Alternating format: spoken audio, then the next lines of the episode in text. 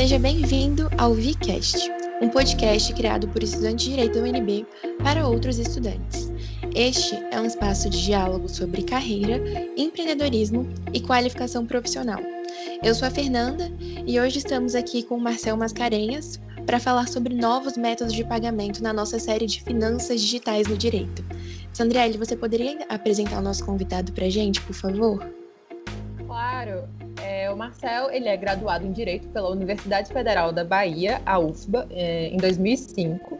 Ele é especialista em Direito Público pela Universidade de Brasília, em 2010. Ele é membro de carreira de procurador no Banco Central desde 2006 foi ouvidor do Banco Central entre 2013 e 2015 e desde maio de 2015 exerce a função de procurador-geral adjunto do Banco Central. Seja bem-vindo, Marcel. Olá, muito obrigado, Fernanda e Sandriele. É um prazer estar falando com todas e todos vocês. Agradeço a oportunidade do convite né, de falar sobre um tema tão empolgante. Imagina, a gente que agradece. E para começar com a primeira pergunta, de acordo com o balanço realizado pelo Banco Central, o Pix movimentou aproximadamente 84 bilhões de reais no seu primeiro mês de funcionamento. É evidente, então, o sucesso dessa plataforma. Então, desse modo, você poderia explicar para a gente o que é o Pix e como ele funciona? Perfeitamente. É, o Pix ele é um arranjo de pagamento. Essa é a terminologia técnica, mas eu já explico o que, que é em linguagem mais simplificada. Ele é um conjunto de regras e procedimentos para a realização de pagamentos por meio eletrônico. Uh, e esse arranjo, esse conjunto de regras né, e procedimentos envolve uma série, uma sequência de, de sistemas, de atos, né, de procedimentos que consideram o fato de o Banco Central deter um sistema centralizado de liquidação dessas transações de pagamento, dessas ordens de pagamento que são emitidas de um usuário para o outro, né, em prever a conexão desse sistema né, com os participantes do PIX, né, que são aquelas instituições financeiras ou instituições de pagamento que aderiram a esse arranjo. Alguns é, tinham a sua adesão de forma obrigatória, né, dada a sua relevância no sistema de pagamentos de varejo, né, e outros tiveram sua participação facultativa, mas fizeram questão de aderir para oferecer essa facilidade aos usuários. E trocando em miúdos de uma forma muito direta, o que é o PIX? O Pix é a possibilidade de qualquer pessoa fazer transferência de sua conta em uma instituição financeira ou instituição de pagamento para a conta de qualquer outra pessoa em qualquer outro banco ou instituição de pagamento de uma forma muito simples, ágil, direta, né, por meio eletrônico, utilizando o seu aplicativo, utilizando eventualmente o home banking, né, é, em que o recurso ele é repassado de forma instantânea para o recebedor. Né? São poucos segundos até que o recurso saia da conta do pagador até a conta do recebedor. E o mais importante é que essa plataforma, esse arranjo, ele está disponível 24 por 7, ou seja, todas as horas do dia, todos os dias da semana, em todo o ano. Então pode ser feita a transação aos fins de semana, feriados, de madrugada, né, sem aquele limite é, de horário que costuma haver em outras é, formas de pagamento, né, como TED, DOC, né, também com um processamento muito mais rápido, né, mais rápido do que TED, DOC, do que o boleto, por exemplo, que é, às vezes leva né, dois, três dias para compensar. Enfim, ele surgiu muito da necessidade identificada dos usuários do sistema financeiro de fazer transações de uma forma muito mais rápida e simples, a um custo muito mais baixo. Né? Então, o Banco Central, inclusive, né, na condição de desenvolvedor, de instituidor desse arranjo e de desenvolvedor do sistema, o Banco Central proporcionou um ganho de escala muito grande para essas transações, o que permite reduzir os custos para a realização dessas transferências. Isso permitiu, por exemplo, que fosse editada uma regulação pelo Banco Central dispensando né, determinadas pessoas de pagarem tarifa por usarem essa transferência. Então, todas aquelas pessoas físicas, pessoas naturais, né, que fazem transferências para outra pessoa física ou para uma pessoa jurídica, por exemplo, numa compra de um determinado produto, num pagamento de honorários, na, na contratação de um determinado serviço, essas pessoas ficam isentas de tarifa. Haverá cobrança de tarifa apenas para empresas em determinadas circunstâncias, basicamente quando se tratar de empresas que é, vendem produtos efetivamente e, e, usam Pix como cobrança, né, como arrecadação das vendas realizadas, mas cada instituição participante, seja ela um banco ou uma instituição de pagamento, terá a liberdade de isentar a tarifa também, como vários né, participantes já fizeram, né, de modo que hoje a gente tem o Pix como uma realidade, né, já consegue concentrar boa parte, ou grande parte das transações de pagamento por meio eletrônico, na, com gratuidade, facilidade e segurança, é um aspecto que a gente precisará abordar também, né, e que é objeto de constantes preocupações do Banco Central. Mas é isso, é um sistema, um arranjo de pagamento né, que permite com muita facilidade a transferência de recursos de um usuário pagador para um usuário recebedor né, em qualquer dia da semana, em qualquer horário do dia. É, e por causa dessa facilidade, assim, é um dos principais receios para aqueles que estão se acostumando com a, com a plataforma e que já têm o costume de toda a burocracia é, envolvida no, tanto no TED como no DOC, como até no próprio depósito de dinheiro nos envelopes, acaba gerando uma preocupação quanto à segurança. Então, nesse caso, você pode esclarecer para a gente se o Pix ele realmente é seguro? Esse serviço ele garante a segurança dos dados do usuário também ou isso fica mais em risco? Vamos lá, acho que primeiro é importante realçar que o Pix ele possui várias camadas de segurança. Aí essas camadas, elas envolvem os diversos agentes que participam do Pix. O que a gente tem que entender é que uma transação de pagamento realizada, uma transferência de recursos, ela envolve diversas etapas. Né? A primeira etapa é quando o usuário pagador acessa a sua plataforma pessoal, né, o, o seu aplicativo, o seu home banking, e ele precisa, obviamente, aí nessa primeira fase, é utilizar suas credenciais de acesso. Então, digitar número de conta, número de agência, sua senha pessoal intransferível, para poder ter acesso efetivamente à plataforma do participante do Pix. Isso daí acaba com aquele mito de que uma pessoa que tem o seu celular consegue fazer Pix. Não, não consegue. Ah, porque não basta pegar o celular, você tem que entrar no home bank, entrar no aplicativo da sua instituição de pagamento, se credenciar, se autenticar, para aí então ter à disposição esse serviço de transferência de recurso.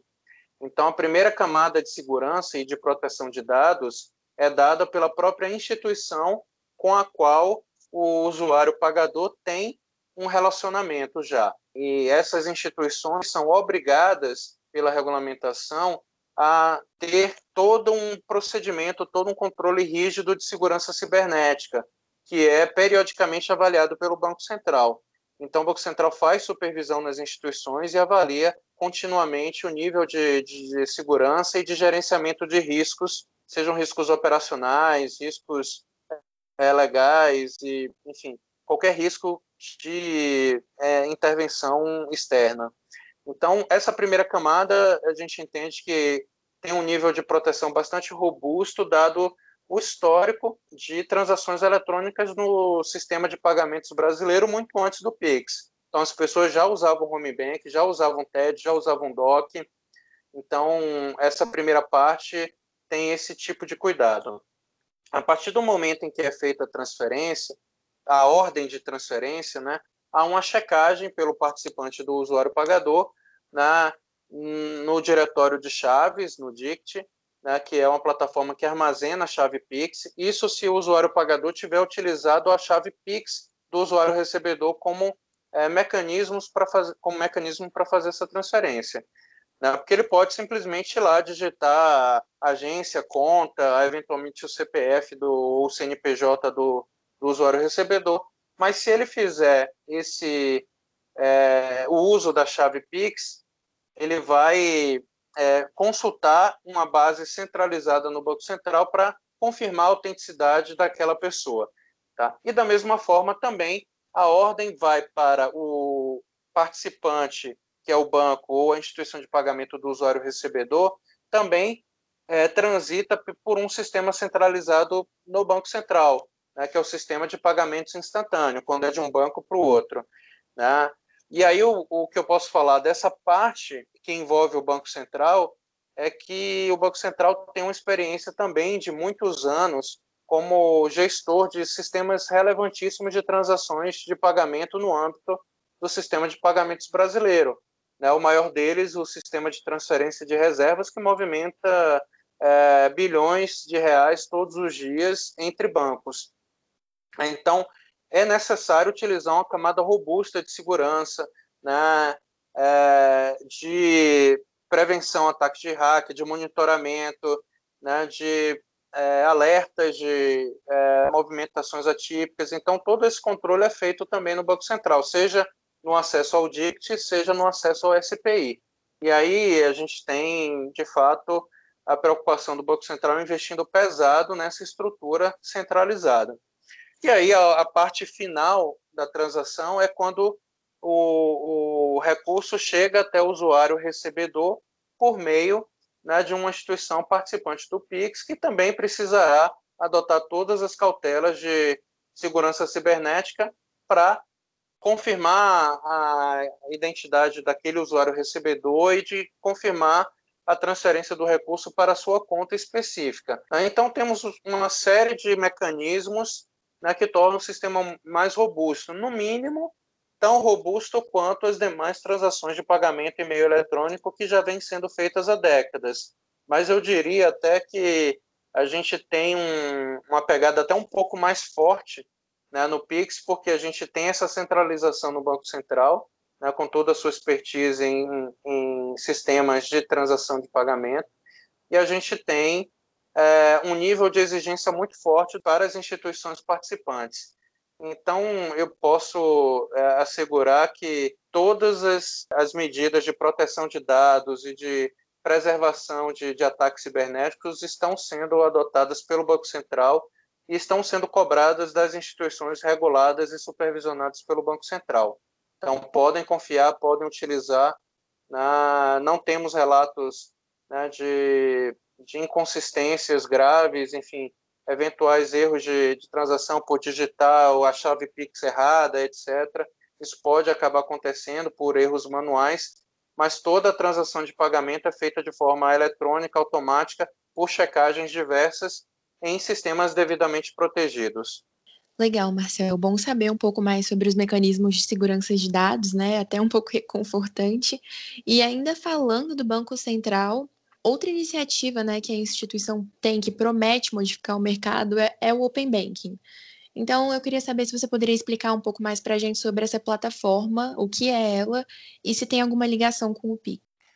Vamos lá, você falou muito bem. Assim como o Pix, o Open Banking, ou Sistema Financeiro Aberto, ele é uma das inovações que constam da agenda regulatória do Banco Central.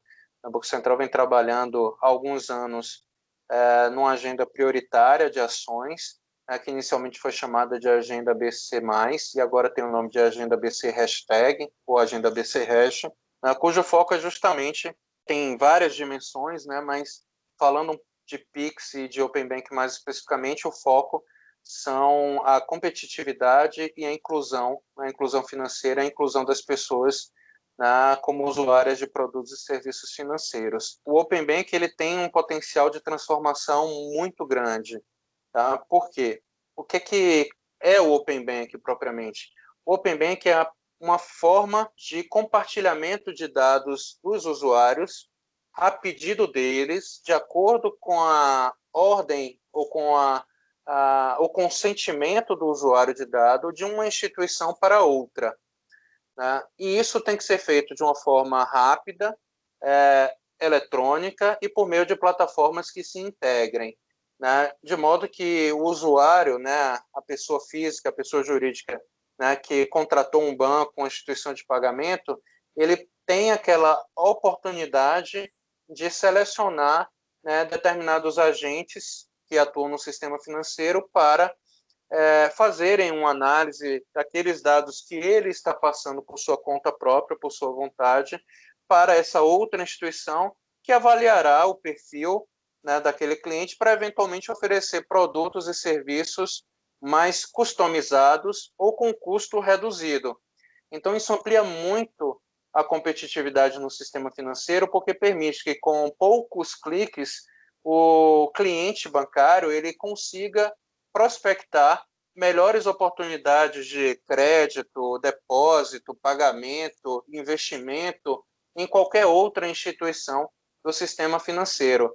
Então, isso não é propriamente uma novidade, né? O, o, usuário ele sempre teve a liberdade de escolher a instituição que ele quer contratar. A novidade é que isso agora é feita de uma forma muito mais rápida, é, transparente e segura para o usuário, né? Com um custo muito menor, porque o que é que existia antes do, do Open Bank? Existia a possibilidade de o cliente requerer os dados para sua instituição, né, pegar aqueles dados, esperar alguns dias, às vezes, procurar outra instituição, enviar os dados, receber, analisar.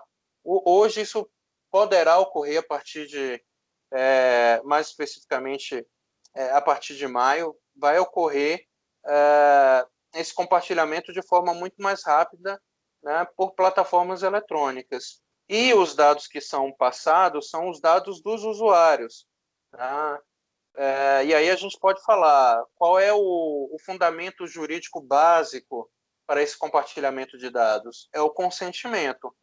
Né? Ou seja, o usuário né, que deseja compartilhar esses dados, ele escolhe para onde vai enviar esses dados, define qual é a finalidade que esses dados, é, para qual esses dados poderão ser utilizados na instituição destinatária, e eles é, também definem o tempo pelo qual esses dados poderão ser utilizados pela instituição destinatária. E ele poderá revogar essa ordem a qualquer momento, também de forma eletrônica, de forma facilitada. Então, basicamente, o Open Banking é a possibilidade, é um empoderamento do consumidor, do usuário de serviços de pagamento e serviços financeiros, de escolher para quem é, ele vai enviar os dados e de quem ele vai contratar os produtos. E o Open Bank ele vai permitir aí que surjam fintechs, startups que desenvolvam soluções específicas, por exemplo, para que o, o, usuário ele possa ter um banco tailor-made, digamos, um, um banco em que ele montou. Ele pode ter a conta corrente em um banco, ele pode ter uma conta de depósito, uma conta de pagamento numa instituição de pagamento, ele pode ter poupança em outra instituição, ele pode ter uma aplicação financeira em outra instituição, ele pode contratar crédito em outra, ele vai escolher aquilo que, for mais oportuno. E esse movimento vai fazer com que as instituições né, com as quais ele já mantém relacionamento se esforcem para oferecer melhores condições para não perder esses clientes. Né? Então, é a competitividade alavancada a um nível exponencial, digamos assim. Né? Um nível em que o controle dos dados e o controle das transações fica realmente com o titular desses dados, que é o usuário, que é o cliente bancário, o cliente da instituição de pagamento. E a conexão com o Pix ocorre porque o Open Bank ele tem diversas fases. A fase que já entrou em vigor agora em fevereiro é uma fase em que serão divulgados apenas os dados das instituições participantes né, ainda não estão sendo compartilhados os dados dos usuários.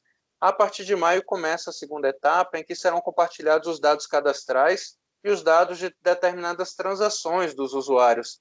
De novo, sempre por solicitação do próprio usuário. Na terceira etapa do Open Banking, né, em agosto, está prevista uh, tá, está previsto o compartilhamento de transações de iniciação de pagamento, né, e também de contratação de operação de crédito. Isso significará dizer que é, uma pessoa poderá determinar um, um, pagamento de uma conta ou, ou em uma instituição usando recursos que ele tem em outra instituição. Então, é, é essa possibilidade. Às vezes eu, eu posso estar no aplicativo é, e dizer assim, não, mas eu não tenho meu dinheiro nessa instituição. Ah, não, mas aqui eu posso clicar eventualmente num botão e dizer né, que eu quero que o meu dinheiro que está na outra instituição seja transferido para terceiro. Né, e aí entra a possibilidade de usar o Pix também nessa terceira fase. A quarta fase é o compartilhamento de dados sobre outras modalidades de transações financeiras e também de seguros e previdência complementar que eventualmente já sejam ofertados pelos bancos e pelas demais instituições financeiras. Então, é basicamente isso: é, é o compartilhamento né, e a possibilidade de utilizar né, os serviços de diversas instituições sempre à escolha do usuário, ele sempre no controle. É perfeito. E assim, o nosso projeto é um projeto que foca bastante na construção de carreiras. É, nesse sentido, teria como você descrever um pouco sobre as suas funções como procurador-geral adjunto do Banco Central e também é, nos esclarecer como você atua é, com, com, relação ao Pix, com relação ao Open Banking, qual é a sua, a sua relação com esses, esses métodos de pagamento tão atuais e tão novos? Então vamos lá. O primeiro ponto é que antes de ser procurador-geral adjunto, ou melhor, de estar procurador-geral adjunto, eu sou procurador do Banco Central, que é uma carreira da Advocacia Pública Federal, uh, que não integra formalmente a Advocacia Geral da União, mas que tem uma vinculação técnica com a AGU né, e uma vinculação administrativa ao Banco Central é, nós somos duplamente vinculados, digamos assim. Nós pertencemos a uma das carreiras do Banco Central, mas ao mesmo tempo somos carreiras da advocacia, somos uma carreira da advocacia pública federal, né, aos mesmos nos mesmos moldes das carreiras de advogado da União, procurador da Fazenda Nacional e procurador federal. E o que todas essas carreiras têm em comum é a competência para além de fazer a representação judicial e extrajudicial da instituição, que no caso é a do Banco Central, o que mais interessa aqui é a prestação da atividade de consultoria jurídica ou de assessoramento jurídico. É, em que consiste a consultoria? É justamente esse auxílio né, aos gestores na formatação das políticas públicas. Né, as dúvidas quanto à legalidade, quanto à juridicidade do modelo de negócio que vai ser implementado, da política pública que vai ser desenvolvida, precisa necessariamente passar por uma avaliação jurídica de adequação né, ao ordenamento brasileiro. Né? E há também uma função que é essa função de controle prévio de legalidade, que também está presente em toda a advocacia pública federal.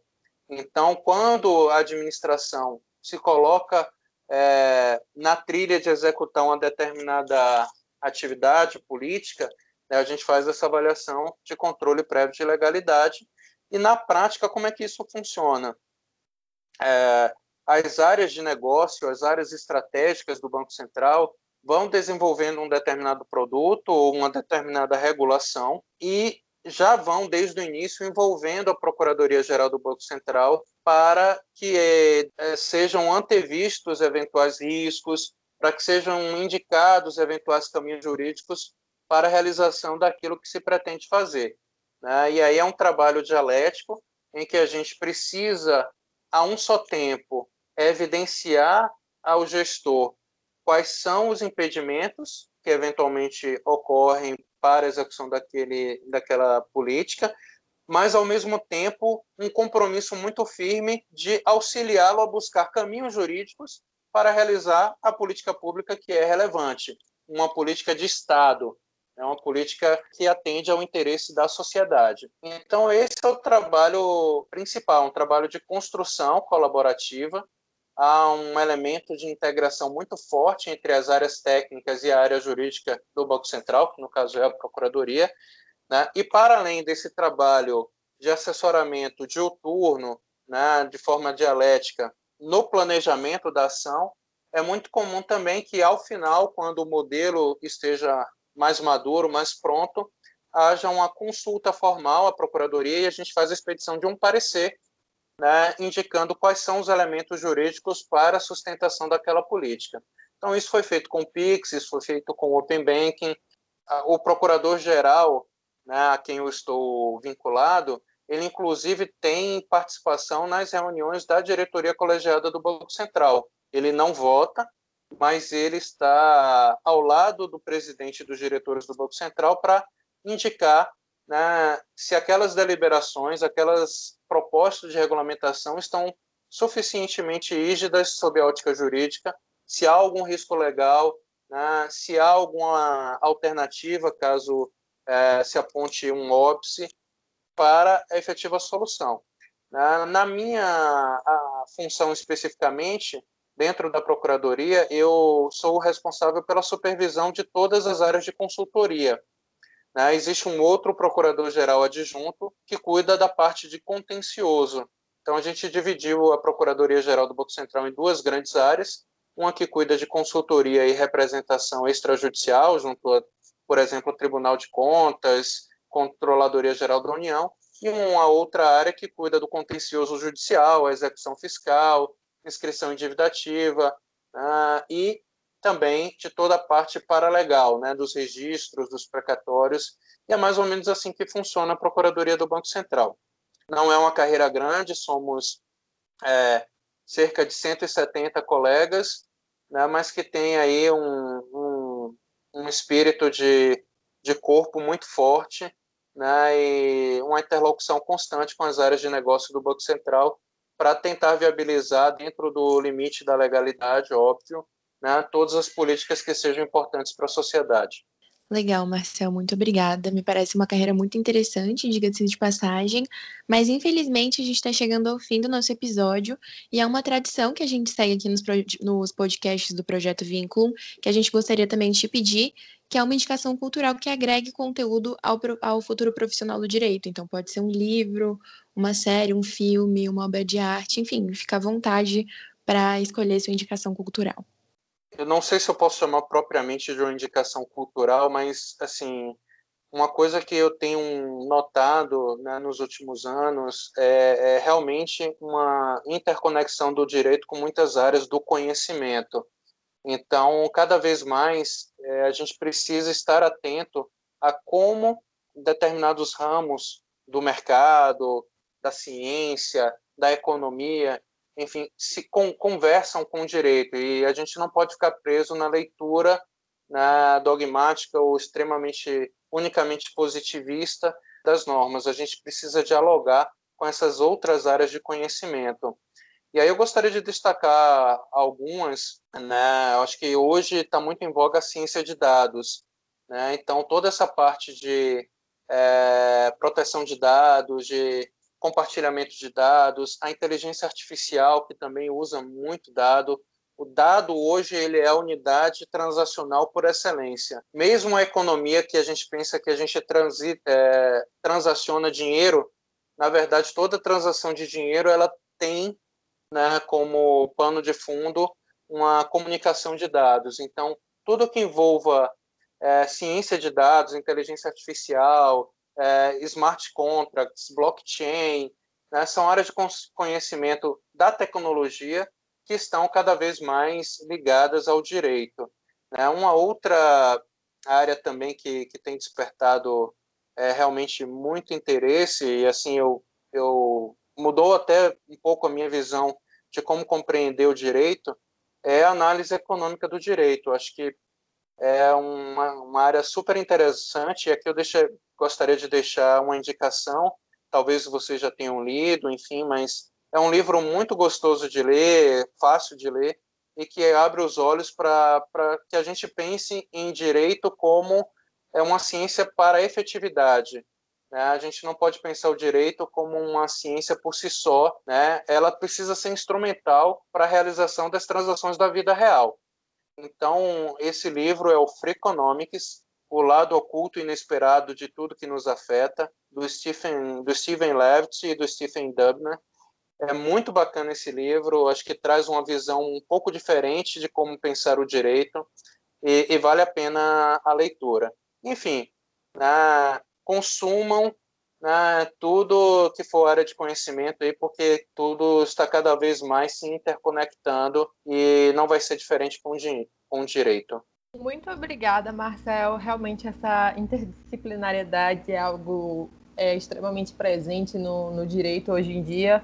Não adianta a gente só saber da parte positivista do direito, da lei pura em si, mas a gente também está cada vez mais tendo que expandir o nosso conhecimento e procurar em outras áreas respostas para o, próprio direito. Então, muito boas as suas indicações, é muito boa a entrevista também. Muito obrigada por nos esclarecer mais sobre essas novas formas de pagamento, por tranquilizar também não só é, nós entrevistadoras, como também os, os nossos ouvintes quanto a isso do Pix, do Open Banking, que a gente sabe que é algo que vem gerando muitos debates e muita desconfiança quanto à segurança. Então, a gente agradece muito pela sua participação.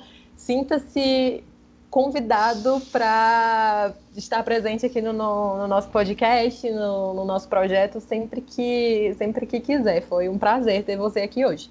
Eu que agradeço o convite, a paciência, espero ter trazido algumas informações úteis.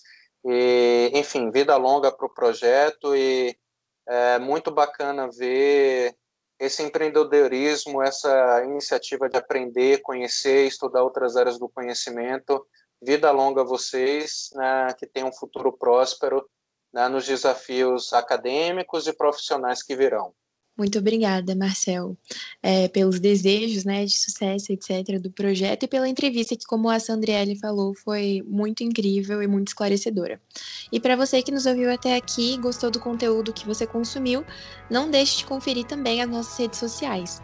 É Projeto.vínculo no Instagram, Projeto Vínculo no LinkedIn e Só Vínculo no Facebook. Muito obrigada e até a próxima!